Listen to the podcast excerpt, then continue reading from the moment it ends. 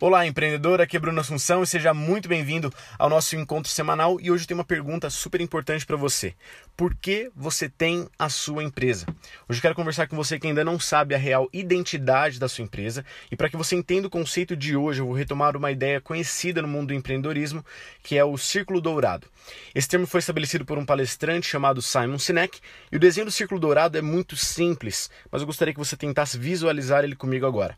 O círculo dourado, na realidade, são três três círculos, um dentro do outro. Um círculo bem central e pequeno, outro um pouco maior e um mais periférico, que é o maior círculo de todos, como se fossem círculos de tiro ao alvo. Pois bem, dentro de cada círculo tem uma pergunta. A primeira pergunta está no círculo periférico, maior de todos, que é o que todo mundo sabe. A pergunta é o que?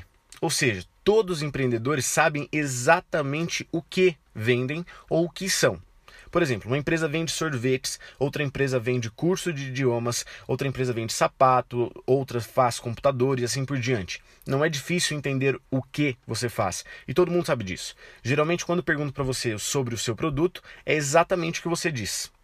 No segundo círculo mais intermediário, tem a pergunta de como, ou seja, todos sabem o que estão oferecendo, mas nem todos sabem como oferecer ou como faz o produto. Por exemplo, qual é o passo a passo para fazer o que você está vendendo? Caso você não saiba, pode ser bem perigoso para o seu negócio. Ou seja, como um líder, você precisa fazer com que a sua equipe, seus funcionários, até você mesmo, saiba como devem desempenhar suas atividades. O fato é que a maioria das empresas param por aqui. O autor dessa ideia propõe a terceira pergunta que fica dentro do círculo menor e mais central, que significa que poucas pessoas sabem responder essa pergunta, que é por quê?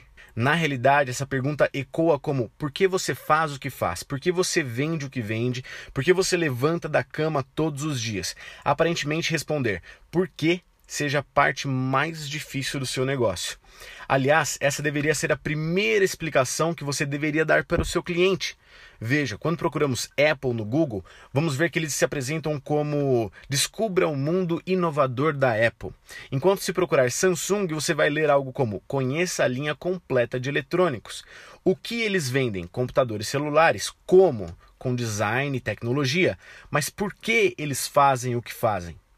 Na busca de ganhar fãs do seu negócio, atrair o público que carrega a mesma bandeira que você, a Apple estaria na frente.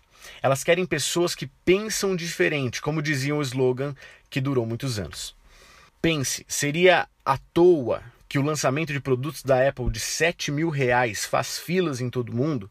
Entenda, as pessoas compram pelo porquê e não pelo quê.